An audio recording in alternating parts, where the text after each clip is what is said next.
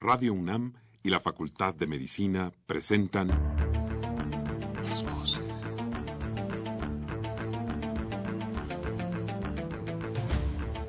Voces. Las voces. Las voces. Voces. Las voces de la salud. Reflexión y análisis de las ciencias médicas. Acompáñenos.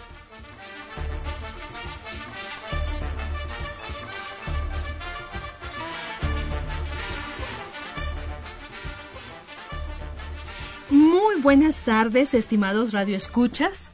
La Facultad de Medicina de la Universidad Nacional Autónoma de México y Radio UNAM tienen el agrado de invitarlos a que nos acompañen en esta primera eh, transmisión en vivo de su programa Las Voces de la Salud. Yo soy la doctora Guadalupe Ponciano Rodríguez y el día de hoy tenemos un tema muy interesante que es eh, precisamente trasplante de órganos. Pero antes yo quisiera empezar esta nuestra primera emisión en vivo del 2014 Estamos iniciando un nuevo ciclo y quiero compartir con ustedes, nuestros queridos radioescuchas, un mensaje del equipo que hace posible este programa. Les deseamos que este año que está empezando eh, esté lleno de salud, de bendiciones, de felicidad, paz y de un sinnúmero de cosas positivas para todos ustedes. Esperamos también que no nos dejen de escuchar a lo largo del año, ya que, como saben, nosotras hacemos este programa con mucho entusiasmo, con mucho cariño para ustedes y ya verán que tenemos una gran cantidad de temas muy interesantes para este año. Así que esperamos que nos acompañen en este su programa Las Voces de la Salud. Bueno, y volviendo a nuestro tema de hoy, ¿verdad?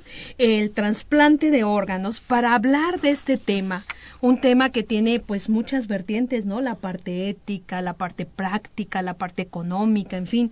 Eh, tenemos a dos distinguidas personalidades.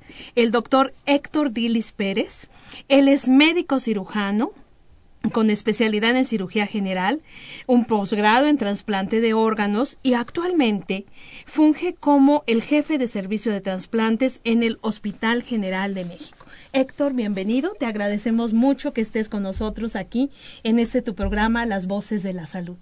Bien, muchas gracias por la invitación y bueno, pues es un tema que es muy importante tratar. Yo creo que es tiene muchos aspectos como se mencionaba este y eh, pues bueno de alguna manera darle a conocer al público a los este oyentes de este programa que este pues bueno hay muchas opciones en nuestro país para solucionar este tipo de problemas. Muchas gracias por la invitación. tenemos muchas cosas de qué platicar, pero déjenme antes, mis queridos radioescuchas, presentarles también al doctor Alejandro Rosano García. Él es médico cirujano con especialidad también en cirugía general y un posgrado en trasplantes de órganos. Eh, el cargo actual del doctor Rosano es como coordinador general del programa de trasplantes y secretario de la Sociedad Mexicana de Trasplantes. Él labora en el Hospital General de México también. Y bueno, pues Alejandro, bienvenido a nuestro programa Las Voces de la Salud. Muchas gracias Guadalupe por la invitación. Ya nos sentimos en casa, hemos estado aquí en una ocasión previa hablar de un tema que nos apasiona, eh, que constituye además eh, un problema de salud pública que nos preocupa pues a los médicos, a los pacientes, a los familiares de los pacientes y debería involucrar a administrativos y también a, a la gente que toma decisiones en política en el país. Claro que sí, Alejandro. La verdad es que estamos empezando muy bien el año con ustedes aquí, con un tema, como tú dices, apasionante y que de verdad todos como parte de la sociedad debemos de involucrarnos porque en algún momento podemos estar ante una situación en donde se requiera o un trasplante para uno mismo o para alguien cercano. Entonces yo creo que es un tema que de verdad debemos de tomarlo con mucha seriedad y eh, bueno, qué, mejor que tenerlos a ustedes aquí para empezar esta primera emisión en vivo de el 2014 de Voces de la Salud.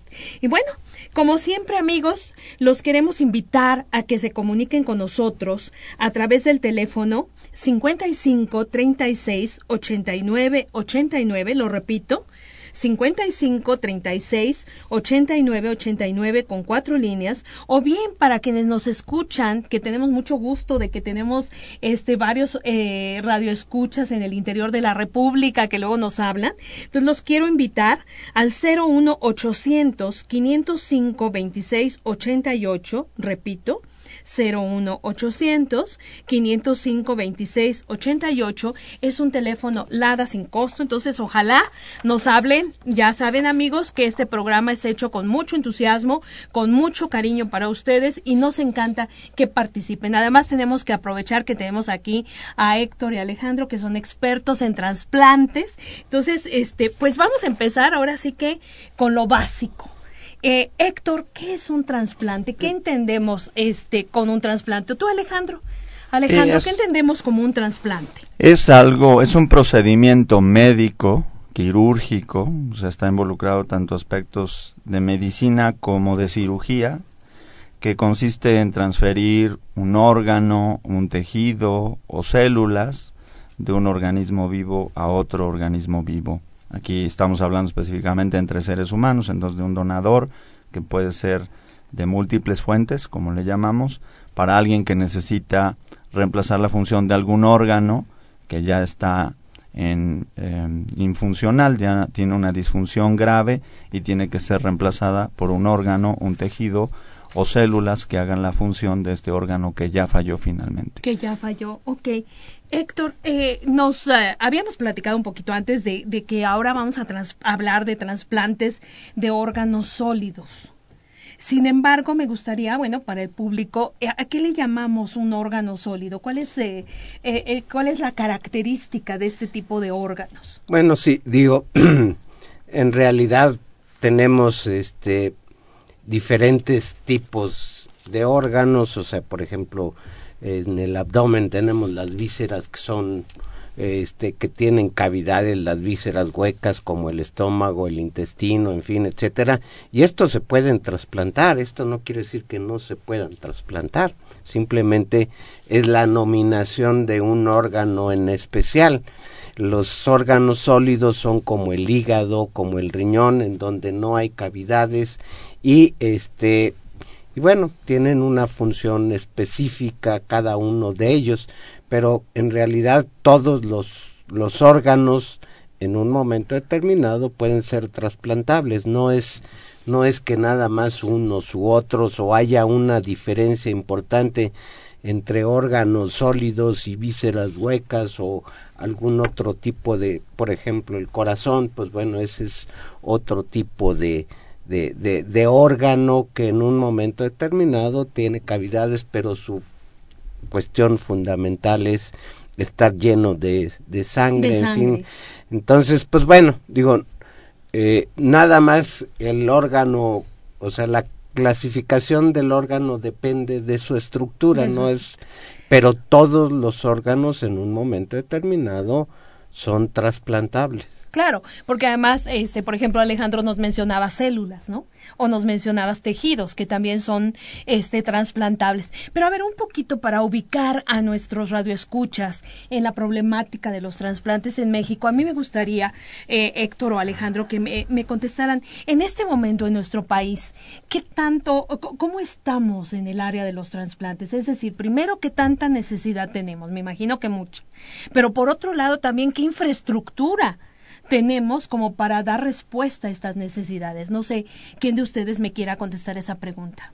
Sí, este, bueno, podríamos decir que eh, anualmente estamos realizando cerca de cuatro mil trasplantes, entre cuatro o cinco mil trasplantes entre órganos y tejidos.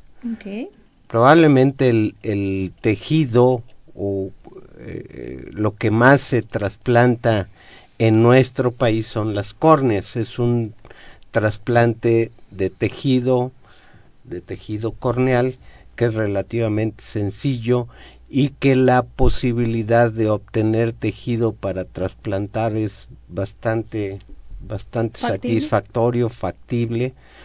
Claro que todavía no eh, cumplimos con todas las necesidades, hay que seguir este, trabajando en la sensibilización de este de los de la donación de órganos y tejidos. En relación ya a trasplante de órganos como tal, yo creo que estamos realizando alrededor de cerca de 2.500 trasplantes de riñón por año. Este, estamos trasplantando alrededor de 150 trasplantes de hígado, alrededor de unos 50 trasplantes de corazón y ya en forma excepcional trasplantes de pulmón, trasplantes de páncreas y, eh, en fin, alguna otra condición que en un momento determinado lo requiera. Y esto es más o menos equiparable, o sea, podríamos decir en, en forma proporcional el, o sea, el, el número de trasplantes de riñón, de hígado y de este y de otros tejidos o órganos es más o menos proporcional a lo que sucede en otros lados. Claro que, digo, en, en proporción de cada uno de los órganos, pero definitivamente nos hace falta hacer, o sea, crecer más. Digo, por ejemplo, en este, en aquí decía, estamos haciendo alrededor de este cinco mil trasplantes de, de órganos y en Estados Unidos, por ejemplo, pues están entre 50 y 60 mil trasplantes de órganos. O sea, sí, sí hay una diferencia muy importante y esto, pues bueno, se debe en, eh, yo creo que en un momento podríamos decir, este, eh, en el momento en el que nos tome, cuál es la condición en relación a la disponibilidad de órganos en nuestro país. Ahí es donde tenemos que trabajar, sobre todo en el trasplante de órganos, no de tejidos como córnea, pero, pero sí tenemos que, que trabajar mucho en ese sentido. Claro. Ahí, Alejandro, fíjate que es muy interesante lo, lo, que nos dice Héctor, esta diferencia, ¿no? Tan importante, digo, tomando como ejemplo Estados Unidos, ¿no? De 50 mil o 60 mil trasplantes con el número de trasplantes que estamos haciendo. Yo vi alguna información y, bueno, encontré que desde 1963 aproximadamente estamos haciendo trasplantes. Sin embargo, el incremento de este número no ha ido acorde a cómo ha ido creciendo, digamos, ni la población en México ni la medicina mexicana. ¿Tú, ¿Tú qué piensas al respecto, Alejandro? Yo creo que para que la gente conozca de qué estamos hablando de esta especialidad en medicina, es una especialidad relativamente reciente, vamos a decir que tiene medio siglo. En este medio siglo ha evolucionado mucho, muy rápido, y ha sido punta de lanza en la medicina de rehabilitación. Y lo más importante, la característica más importante de esta especialidad en medicina es que rehabilita al paciente que en ocasiones está moribundo. Por ejemplo, un paciente que necesita un trasplante hepático es muy frecuente que lo encontremos en etapas avanzadas de la enfermedad y si no se trasplanta en un año, dos años, el paciente muere.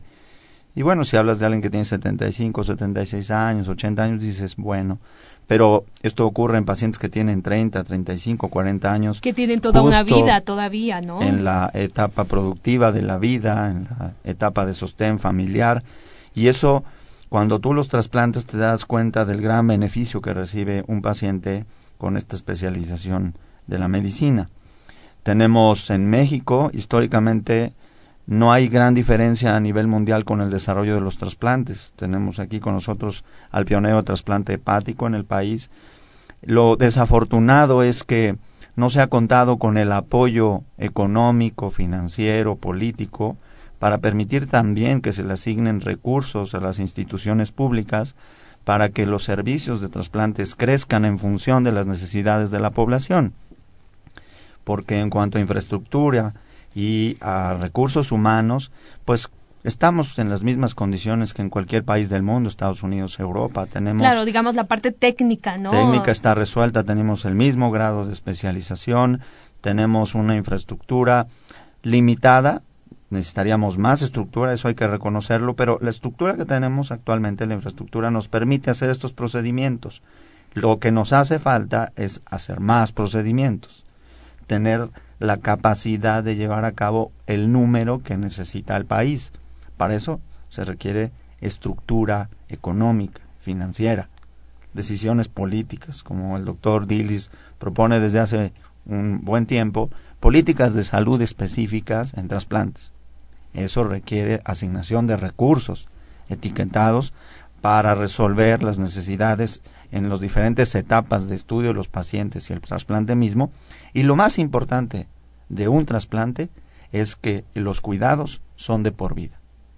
Si estamos hablando de procedimientos complejos, pero que ya no es imaginarnos que un, médico se tiene que disfrazar de astronauta y el paciente tiene que estar en una burbuja de aire. Eso ya no existe. Eso se veía en las películas.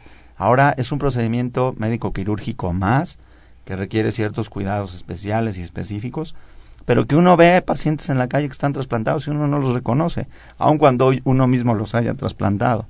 Sí, o sea, pueden llevar una vida totalmente una vida normal. Completamente normal, se reincorporan a su vida productiva, laboral, familiar, disfrutan de la vida, tienen hijos, tienen nietos, en fin. Eso es la característica más importante de los trasplantes. La medicina moderna tiene dos ejes fundamentales, la prevención y la rehabilitación. Y consideramos que los trasplantes están en la punta de la pirámide de la medicina de rehabilitación. Perfecto, Alejandro. Fíjate, tú mencionaste algo muy interesante, Héctor, este, la, la cuestión económica cuestión económica, ¿no? Que no se ha hecho una inversión suficiente, ¿no? Para tener una infraestructura, tanto humana como física, para la realización de los trasplantes. Y allá antes, este, Héctor había mencionado la disponibilidad de órganos. Yo creo que estas dos eh, situaciones son clave, ¿no? Para entender qué es lo que está pasando en, la cuestión de trasplantes. Héctor, más o menos eh, para ubicarnos en la cuestión económica. Eh, ¿De cuánto estamos hablando? Por ejemplo, ustedes hablaban de un eh, trasplante, por ejemplo, de riñón. Yo estaba pensando en la cantidad impresionante de diabéticos que tenemos actualmente en el país y que muchos de ellos, bueno, eh, tenemos que hablar de falla, de una falla renal, ¿no? Como una de las consecuencias de una diabetes que no se ha tratado adecuadamente. y bueno, evidentemente hay una gran demanda de trasplante renal. Más o menos, Héctor, ¿de cuánto estamos hablando eh, del de, costo, por ejemplo, de un trasplante de riñón? Bueno, eh, digo, indudablemente que vale la pena hacer alguna este, mención de que la insuficiencia renal secundaria a diabetes mellitus es la causa más frecuente de pacientes en diálisis. O sea, y, y hay una muy buena cantidad. Ahorita yo pienso que debe de haber alrededor de diez mil pacientes en diálisis en el país que, en un momento determinado requeriría podrían requerir de un trasplante nada más en, en, en este en el transcurso de, de un año Luego se mencionó también las enfermedades hepáticas y este y podríamos decir que es la tercera causa de mortalidad eh, la cirrosis hepática en la edad productiva de la vida en nuestro país y en muchos otros países. Entonces, sí estamos hablando de una muy buena cantidad de pacientes que podrían beneficiarse con un trasplante. Ahora, hablar de costos, tenemos que hablar este dependiendo de la bueno, no no no dependiendo de este tenemos que hablar que el trasplante tiene un costo este podríamos decir eh, vamos a ponerle un costo real, ¿ok? Que estamos hablando, yo podría decir en el caso de riñón estamos hablando de un costo alrededor de 200 mil pesos. ¿ok? Ahora, el punto aquí es quién va a pagar esos 200 mil pesos. Si se trata de una institución este, pública o, una institución de seguridad social, pues quien lo debe de pagar es la seguridad social y el paciente no paga nada. Cuando se trata de una institución pública como el Hospital General o este cualquiera de los institutos, en fin, etcétera, o cualquier otro hospital, este el, el hospital tiene un presupuesto y el paciente debe de cubrir algún otro, o sea, lo que lo faltante para el para que se ajusten esos doscientos mil pesos y en ocasiones, por ejemplo, en el Hospital General tenemos ayuda de y este eh, ¿cómo se llama? Eh, instituciones altruistas que ayudan a los pacientes. Entonces ahí en el Hospital General el pago de esos doscientos mil pesos pues es entre se comparte se es en forma compartida. Y bueno ya el, el, el, en la medicina privada pues ese o lo paga el paciente en forma completa o en un momento determinado a través de una aseguradora se puede hacer o sea se puede eh, cubrir, el, el, costo de, de, del trasplante. Pero podríamos decir que el costo en relación a trasplante renal andaría alrededor de unos 200 mil pesos, como así podríamos decir un neto. un costo básico neto. Ok, gracias Héctor. Ahora, la otra parte, eh, la de disponibilidad de órganos, Alejandro, ¿qué hay respecto a los donadores? ¿Qué tipos de donadores tenemos? Sí, en, desde el punto de vista médico, los recursos con los que hay es, pues bueno, un donador vivo que habitualmente pues eh, puede donar en vida a órganos pares como el riñón, puede ser incluso segmentos pulmonares, pero bueno, eso es un un tipo de donación más compleja o segmentos hepáticos, que eso ya cada vez es más frecuente en el mundo. Eh, puede donar parte del páncreas, un segmento intestinal, es lo más frecuente. Em, donador eh, fallecido, que es la denominación apropiada actualmente, bueno, tiene dos vertientes. Un individuo que tiene una lesión cerebral grave que desemboca o desencadena muerte encefálica, que es en términos coloquiales la muerte del cerebro implica la muerte del individuo y entonces ese individuo todavía con el, automatismo cardíaco que tiene inherente este órgano puede donar a corazón latiendo pues prácticamente todos los órganos eh, del organismo. Y puede ser también un donador que el corazón se para por cualquier razón y entonces se pueden también donar los órganos. Eso implica una extracción muy rápida de los órganos, pero también se pueden ocupar con fines de trasplantes. Entonces son las tres fuentes de donación de, de órganos, básicamente. ¿no? ¿Hay, ¿Hay alguna de estas fuentes que sea mejor que otra, Alejandro? Sí, bueno, la mejor fuente es un donante vivo, porque pues está un, paciente, el, donante vivo es alguien eh, que está sano, porque ya se estudió y está sano, y pues bueno, las condiciones en las que se lleva a cabo la cirugía son condiciones controladas y programadas. Yo, yo aquí agregaría alguna cosa, o sea, todo depende desde el punto de vista que lo quiera ver uno. Si hablamos de sobrevida y de condiciones de órganos, pues obviamente que el donador vivo es el mejor. Entre más compatibilidad hay entre donador y receptor, entre mejor condición esté el órgano, mejor va a ser la sobrevida. Este, el único problema es que aquí estamos sometiendo a una persona sana a un procedimiento quirúrgico. claro. Con todo lo que implica, ¿verdad? Y eso, y eso, o sea, si lo ve uno desde el punto de vista del receptor, está muy bien. Pero si lo ve uno desde el punto de vista del donador, pues bueno, digo, hay eh, personas muy conscientes de la donación y del beneficio que, que se va a ofrecer a través del trasplante y que este pues eh, no tienen ninguna duda en la donación hay otras personas que no están tan convencidas o que en un momento determinado, pudiendo donar, no quieren donar, pero están en su derecho. Ahora, el, la ventaja del donador fallecido pues, es que sus órganos o se utilizan en alguien o se tiran a la basura. Y entonces, y no ponemos en riesgo eh, la vida de nadie, porque es un paciente que ya falleció. Entonces, ese es, ese es podríamos decir, la, la diferencia entre donador vivo y el donador fallecido. Este, que pues para el receptor es mejor el, el, donador vivo y para el donador pues el mejor es el donador que ya falleció. Claro.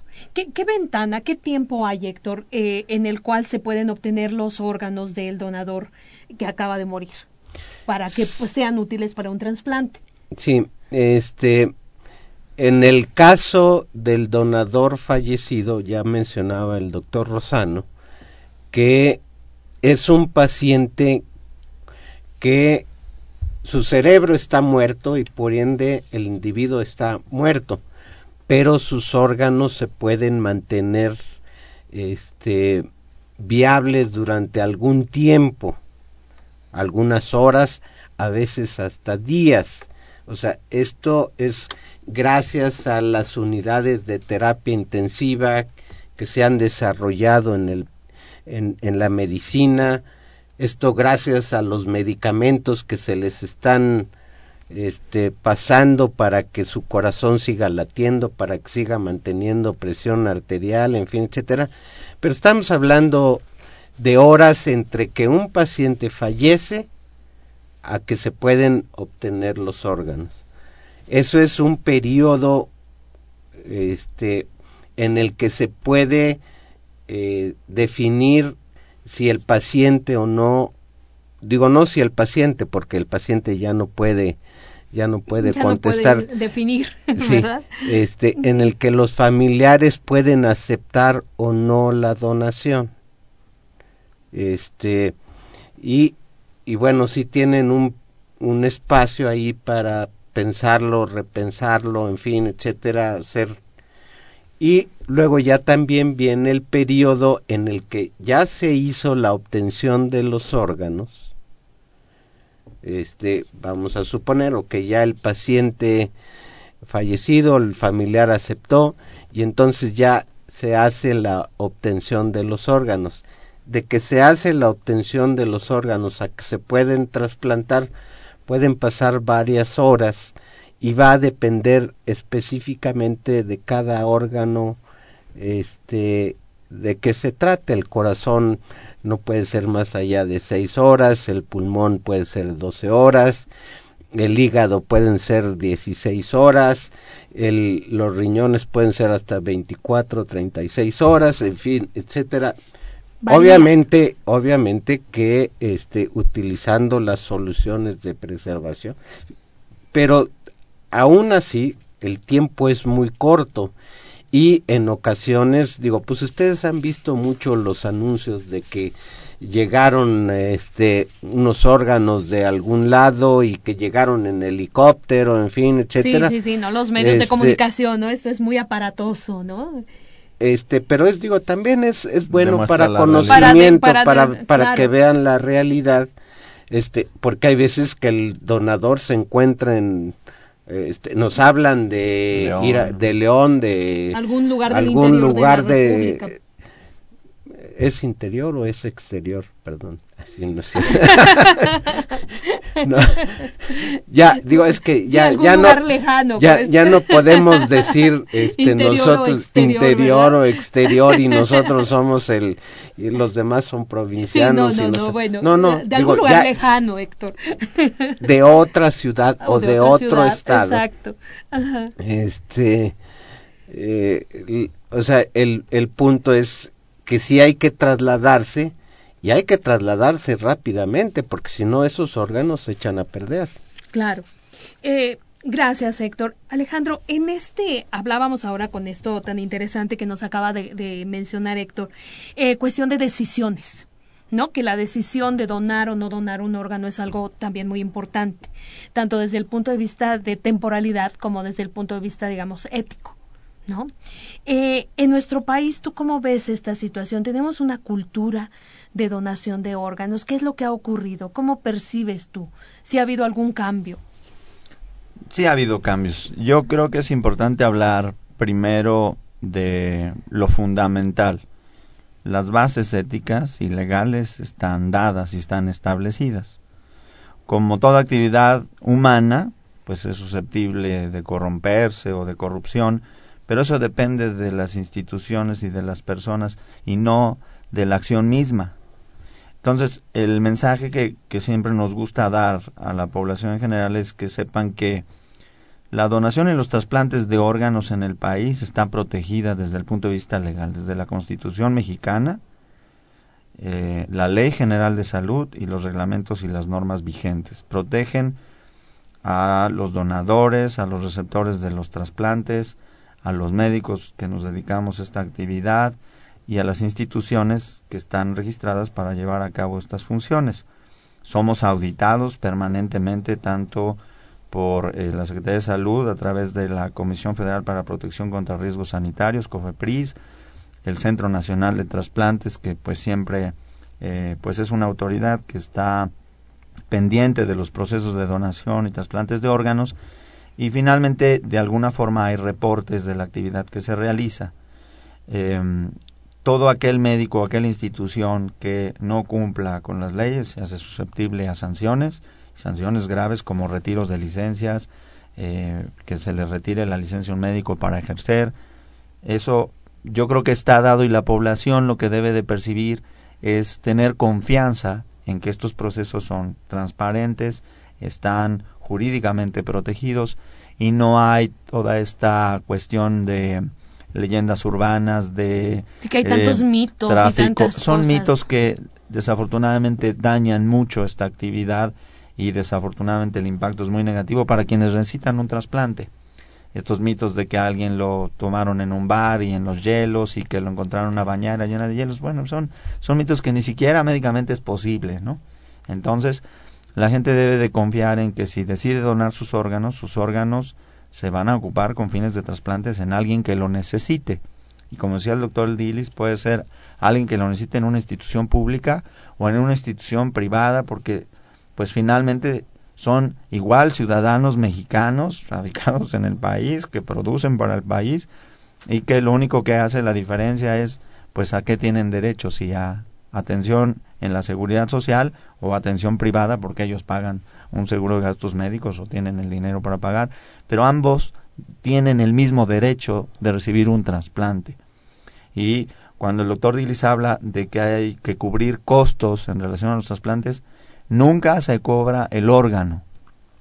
Los órganos son gratuitos.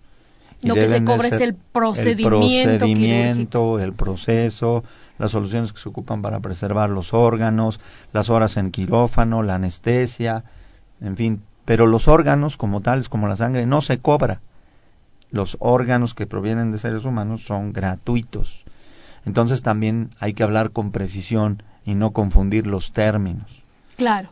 No, y sobre todo lo que tú estás diciendo, ¿no? Eh, compartir con nuestros radioescuchas que hay todo un marco legal que está protegiendo los trasplantes, ¿no? Y que todas estas leyendas, por favor, olvidémonos de estas cosas, porque sí es cierto, dan una imagen terrible a todo esto, ¿no? Así es, y, y donde se hacen los trasplantes son hospitales que sí, como les decía, no son infraestructuras demasiado complejas, pero sí son especializadas. Entonces, un trasplante no se puede hacer en una cocina económica, ¿no?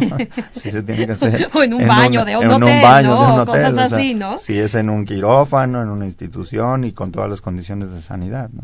Perfecto, yo creo que esto es algo muy importante que, que nuestros radioescuchas tengan en mente, ¿no? Y que nos quitemos de todas esas leyendas, como tú dices, leyendas urbanas que no nos llevan a nada, ¿no? Al contrario, lo que necesitamos es cada vez más personas sensibilizadas, bien informadas al respecto y que, bueno, si deciden, como decía Héctor, libremente donar sus órganos, bueno, es algo que necesitamos, ¿no? Entonces, yo creo que esto es, eh, eh, por eso este tipo de programas es tan importante, porque tener a los especialistas, ustedes que trabajan, que ahorita eh, me van a me van a platicar ahí exactamente en el hospital general que se está haciendo, este, pues definitivamente nos da una información mucho más precisa y mucho más certera de, de áreas en donde a veces la desinformación desafortunadamente no este es más prevalente que la información eh, adecuada no entonces, eh, bueno, pues vamos a seguir con nuestro programa. Vamos a, hacer un corte, amigos. Vamos a hacer nuestro corte, pero regresamos con el doctor Héctor Dilis y con el doctor Alejandro eh, para continuar con este tema tan interesante de los trasplantes. Les recuerdo rápidamente los teléfonos 55 36 89 89 y el 01800 505 2688. Nos va a dar mucho gusto que participen en el programa. Vamos al corte.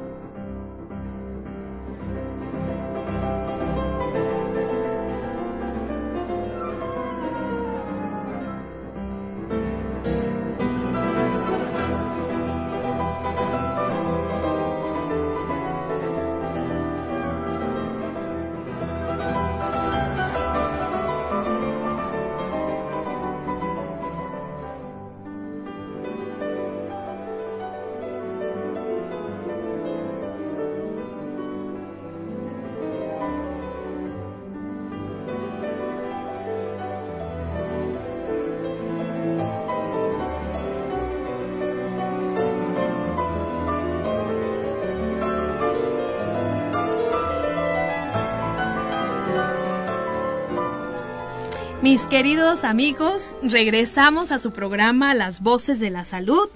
En esta ocasión, con un tema muy interesante, el tema de trasplante de órganos y tenemos como invitados de lujo al doctor Héctor Dilis Pérez y al doctor Alejandro Rosano García del Hospital General de México. Gracias Héctor y Alejandro por acompañarnos y bueno, vamos a continuar con este tema en donde hay muchas cosas que decir y a mí me gustaría que ustedes nos compartieran. Ambos trabajan en uno de los hospitales más grandes de, de nuestro país, que es el Hospital General de México.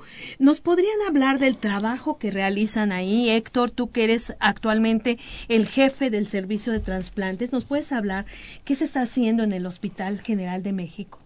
Bueno, el Hospital General de México pues inició el, un programa de trasplantes desde el 90, por ahí desde los años 90 y este pero pues la actividad había sido muy muy irregular, muy baja, en fin, y a partir de este del 2009, 2009.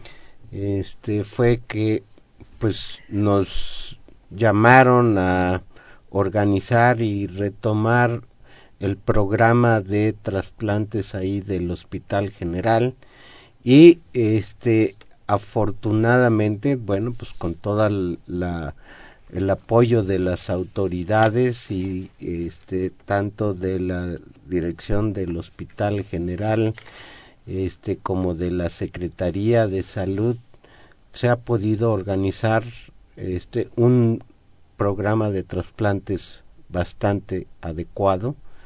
Este y bueno pues en la actualidad tenemos programa de trasplante renal tenemos programa de trasplante hepático estamos por iniciar un programa de trasplante de páncreas se está planeando ya el programa de trasplante corazón pulmón este, obviamente el trasplante de córneas es uno de los pilares fundamentales ahí en el Hospital General. Este, y bueno, estamos trabajando en ese sentido. Yo creo que es una es una institución que de acuerdo a su antigüedad, que de acuerdo a su categoría académica, de acuerdo a la trascendencia que tiene en el en la en la medicina en México este pues requería de tener un programa de esta índole y pues afortunadamente lo lo estamos logrando y, y bueno pues ahí estamos para servir. En la actualidad estamos haciendo cerca de 50 trasplantes de riñón por año. Estamos es el tercer año de eh, este de trasplante hepático y la idea, o sea, estamos haciendo alrededor de siete trasplantes, siete, ocho trasplantes de hígado por año, pero pues la idea es ir aumentando esta este número de trasplantes alrededor de unos 20 o 30 trasplantes de hígado por año, que es eh, podríamos decir este en relación a trasplantes es un número adecuado. Obviamente que pues entre más se pueda hacer mejor pero también hacer muchos no es muy bueno porque se pierde la calidad ahorita este hasta ahorita el trabajo en los trasplantes que estamos haciendo ha sido bastante satisfactorio, se ha cuidado tanto el número como la calidad de los trasplantes, el seguimiento, en fin, etcétera, y creo que vamos bastante bien en ese sentido tenemos un muy buen programa de trasplantes ahí en el Hospital General. Que esperamos que crezca, Héctor, porque de verdad que lo necesitamos. ¿eh? Entonces yo creo que esperemos, esperemos que crezca. Y Alejandro, tú, tú nos podrías hablar en ese programa, ¿quién es elegible para el trasplante? Es decir, ¿cuál es el proceso que siguen ustedes para definir que una persona requiere un trasplante? Nuestro hospital es muy interesante porque, digo, todos los programas de trasplantes y todos los servicios son, son valiosos, pero la característica fundamental de los pacientes que llegan al Hospital General de México es que hemos estado trasplantando a pacientes jóvenes, la gran mayoría son jóvenes, que vienen de los estados más cercanos al Distrito Federal, bueno, el propio Distrito Federal, Estado de México, Puebla, Veracruz, Morelos. Hidalgo, Morelos, Guerrero, y la característica fundamental es que es una población económicamente vulnerable. Esa es una una de las de lo, de lo del valor que tiene nuestro programa. Realmente estamos contentos en poder ofrecerle a esta población un procedimiento altamente especializado y poderlos ayudar pues generalmente en trasplantes hablamos de que se reincorporan a la vida laboral. En el Hospital General de México lo que ha sucedido es que no se reincorporan porque no tenían trabajo. Entonces se incorporan, los hemos incorporado a la actividad laboral. Al estar enfermos no, no tenían trabajo, ahora ya tienen trabajo, cuando menos casi el 50% de los que estamos trasplantando y nuestra idea es cuando menos alcanzar un 80%. ¿Quiénes son elegibles? La respuesta en la actualidad, no solo en el país, sino en el mundo, es todos.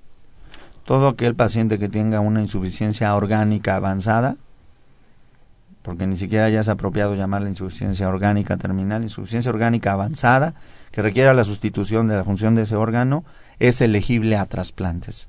Ya realmente, estrictamente hablando, no hay límites de edad, aun cuando tengan otras enfermedades, otras le llamamos comorbilidades, otras enfermedades como diabetes. Hace 20, 30 años el tener diabetes no hacía elegible a un paciente para recibir un trasplante. Ahora, como dice el doctor Dilis, es lo más frecuente. Eh, aun cuando el paciente tenga enfermedad cardíaca coronaria, por ejemplo, lo hace elegible a trasplante, hay que resolver el problema cardíaco y luego el paciente se trasplanta. En fin, la medicina ha avanzado tanto que realmente el que un paciente no pueda recibir un trasplante es más bien ya lo raro y no lo frecuente. Y para eso el paciente una vez que llega al hospital hay que hacerle una evaluación. Es un protocolo de estudio que implica evaluar de manera general pues el estado neurológico del paciente, el estado cardiovascular, cardiopulmonar, de los riñones, la función del riñón, la función del hígado, en fin, cuando está enfermo el hígado, de todas maneras hay que evaluar los riñones y viceversa, en fin, el estado de salud general del paciente y el estado de avance, de deterioro de la función del órgano, a asignarle riesgos, resolver los problemas de salud que tenga que resolver y una vez que se terminó el estudio, entonces el paciente se puede presentar su caso para trasplante o de donador vivo o de donador fallecido. Em, las condiciones en las que los pacientes se trasplantan eh, tratamos de que sean las mejores posibles, para eso requieren un tratamiento médico, un manejo médico, una vigilancia médica muy estrecha, con consultas frecuentes que incluyen no solo al enfermo, sino también a su familia, para irles enseñando cómo hay que cuidar a ese paciente una vez que ya se trasplantó. Y pues también cuidar los aspectos económicos y de vivienda una vez que este paciente es incorporado, una vez que se ha trasplantado. sí, digo, ahorita el doctor Rosano mencionó algo muy importante, dijo, se presenta el paciente. En el pasado, podríamos decir que una persona era la que definía si eh, un paciente requería o no trasplante o si o si se sometía o no a un trasplante. En la actualidad todos los hospitales que tienen actividad en trasplante, que tienen permiso por parte de la Secretaría de Salud para trasplantar, deben de contar con un comité de trasplante que revisa en un momento determinado y ve que el procedimiento realmente está indicado, que cumple con todos los requisitos legales, en fin, etcétera, y que si todo el mundo está de acuerdo, y ahí hay tanto las autoridades del hospital como los diferentes especialistas y hasta este la gente de bioética que es muy importante que en un momento determinado sea evaluado el, el paciente para trasplante. Pero como dice el doctor Rosano, ahorita en la actualidad, o sea, todo paciente que tenga una insuficiencia orgánica que requiera de un reemplazo eh, puede ser candidato a trasplante. Claro que sí, qué interesante. Ahora, tú mencionabas algo del Hospital General del programa de, del de trasplantes que es muy exitoso. Eh, Héctor, en general, eh, ¿cuál, actualmente, ¿cuál es la sobrevida de un paciente trasplantado? Por ejemplo, poníamos el ejemplo antes de, de, riñones o de hígado. En general, ¿cuál es la sobrevida? Alejandro nos mencionaba que en general son pacientes jóvenes. Eh, ¿De qué sobrevida es, vamos a estar hablando? Y también algo muy interesante que tal vez no hemos tocado, que es la parte del rechazo. Entonces, no, no sé cuál es esta, este dato este, en, en el caso del programa del general. Sí, digo, eh, esto es a nivel, digo, en el general estamos este, a nivel de las diferentes instituciones, tanto nacionales como extranjeras.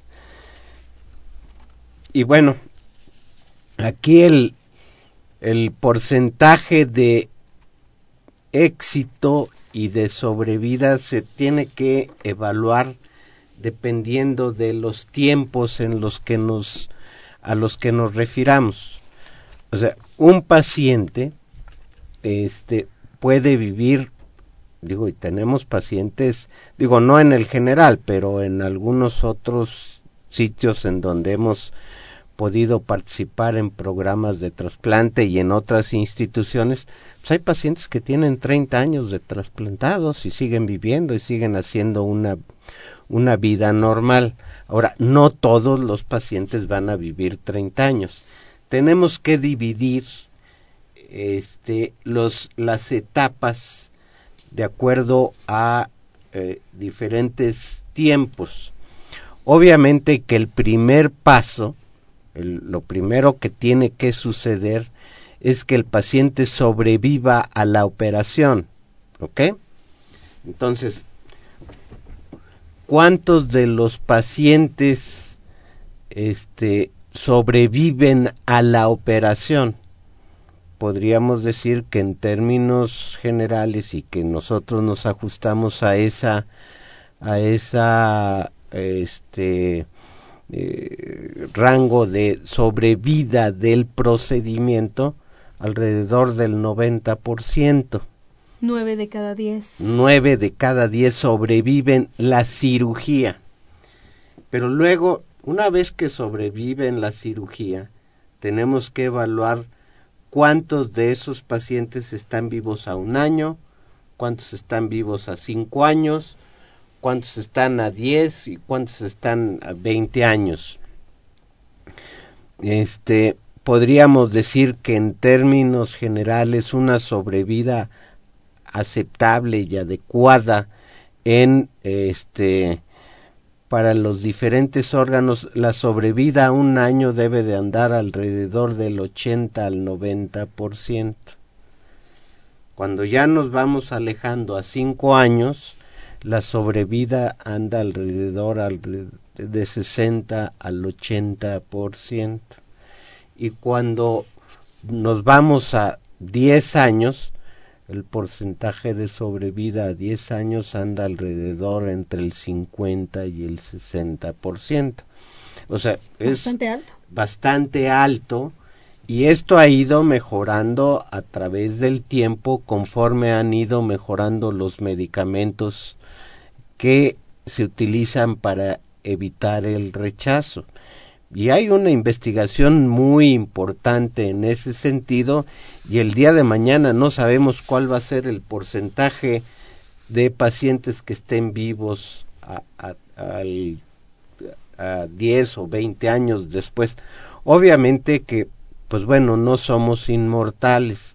Ahora, muchos pacientes fallecen de otras cosas, no solamente como consecuencia, como consecuencia del, hay procesos infecciosos, claro, son un poquito más susceptibles los trasplantados, hay padecimientos neoplásicos, hay padecimientos cardiovasculares y muchos pacientes se mueren con el ingen, con el con el trasplante funcionando de alguna otra causa. Se murieron de otra causa que no fue que no fue directamente el trasplante. Entonces, el porcentaje de sobrevida es bastante satisfactorio y les digo, sí hay que tomarlo en cuenta en los diferentes periodos en los, en que, los que se encuentre el paciente, ¿no? Después de haber realizado el trasplante. Alejandro, ¿tú quieres agregar alguna cosa a esto que nos acaba de comentar Héctor? Sí, eh, yo creo que es importante hablar de que una vez que un paciente se trasplanta, la gran mayoría de los pacientes tienen una sobrevida bastante buena si es que todo la evolución es satisfactoria. Podríamos hablar que en algunos casos el paciente ya recuperó su expectativa de vida, si es como si no hubiera estado enfermo, por, por así en palabras muy muy entendibles. Recupera su expectativa de vida y eso es extraordinariamente bueno.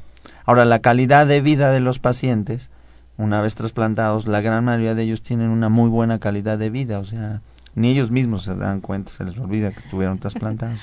Lo único que no se les debe de olvidar pues es tomar sus medicamentos, acudir a sus visitas médicas, hacerle sus, sus, sus, estudios clínicos. Sí, y a veces un cambio en el estilo de vida, ¿no? Probablemente en algunos Sí, a mí cuando me preguntan, doctor, un paciente que no necesita un trasplante, ¿cómo me debo de cuidar como si estuvieras trasplantado? Es decir, todos nos deberíamos de cuidar en la salud como si estuviéramos trasplantados. Esa es buena Comer bien, hacer ejercicio, todo lo que sabemos. Claro. Entonces los, los pacientes que se trasplantan y también los que donan se cuidan bien. Entonces todos nos deberíamos de cuidar bien. Como si estuviéramos trasplantados, ¿verdad? Suena bien para este 2014, ¿no? Como si estuvieras trasplantado. Bueno, miren, voy a dar lectura a algunos de nuestros radioescuchas que nos escriben. La señora Marta Rivas, Marta, gracias por, por, por hablar. Nos pregunta, ¿hasta qué edad se puede donar un órgano? Sí, nuevamente, no hay una edad límite. O sea, todo va a depender de la condición orgánica del, del individuo que quiera donar. Digo, hay pacientes a los 40 años que están peor que uno de 80 y hay pacientes de 80 que están como nuevos. Como nuevos, o sea, en realidad no hay una no hay una edad. Es, o sea, la, la decisión se determina de acuerdo al estudio del donador, o sea, eso o sea, que, que quede claro, no hay no hay, no hay una edad. bueno, Evangelina Ocaña y Nora Patricia Castro, muchas gracias a las dos por llamar a nuestro programa. Evangelina nos felicita, gracias, y a los invitados, ¿eh? les manda felicitaciones, que admira su profesionalismo. Muchas gracias, Evangelina. Y el comentario, bueno, lo voy a decir rápidamente, que se le da, que ella considera que se le da demasiado presupuesto a otras actividades como la electoral en lugar de el sector salud y que ojalá que se pudiera revertir esta situación porque sabemos que es algo que todos vamos a necesitar, ¿no? Yo la eh, apoyo. todos la apoyamos. Para, Evangelina, te apoyamos. Ok, ahora la señora Nora Patricia Castro también nos felicita, muchísimas gracias. Ella nos dice eh, rápidamente que tiene una rodilla desgastada y le dice que puede tener colágeno hidrolizado de una res y ella no sabe, nos pregunta si esto es un trasplante o no. Eh, eh, ella está en el Seguro Popular y es invidente. Y bueno, ¿cuál sería la opinión de ustedes al respecto? Primero, pues si eso es trasplante o no es trasplante. Bueno, digo, ahorita hay diferentes alternativas para el tratamiento de articulaciones. Hay este sustituciones mecánicas. Un será buen ejemplo. Bueno, este, ya ven ahí al rey Juan Carlos, que ya lo, le, digo, y así, en, en, digo, nada más por mencionar algo, ¿no? Digo, este, hay algunos uh, partes del organismo que se pueden sustituir mecánicamente y otros que, pues, como el hígado, este como el riñón, en fin, etcétera, que no pueden en un momento determinado este ser sustituidos por una máquina este sin sin problemas. Claro. Ok, Héctor.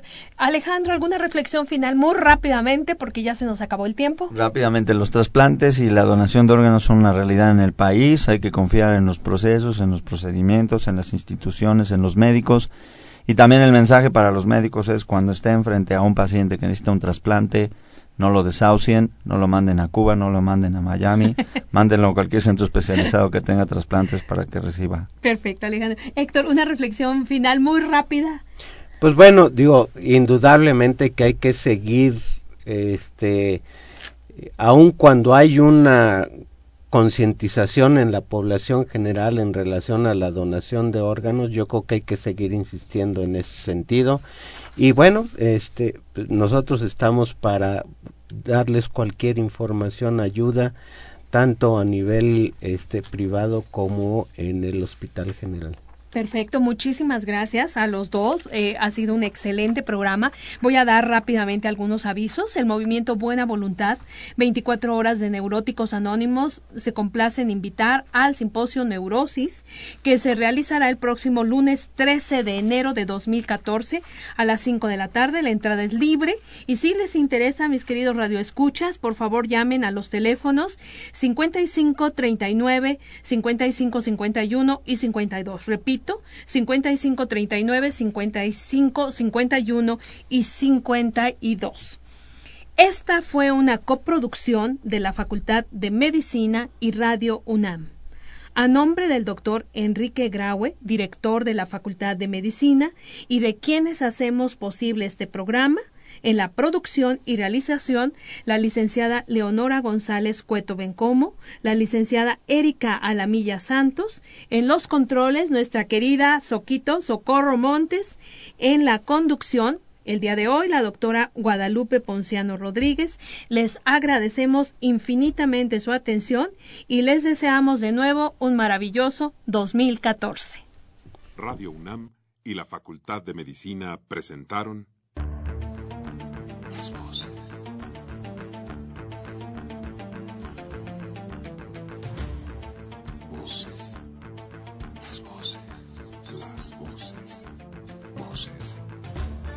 Las voces de la salud. Reflexión y análisis de las ciencias médicas.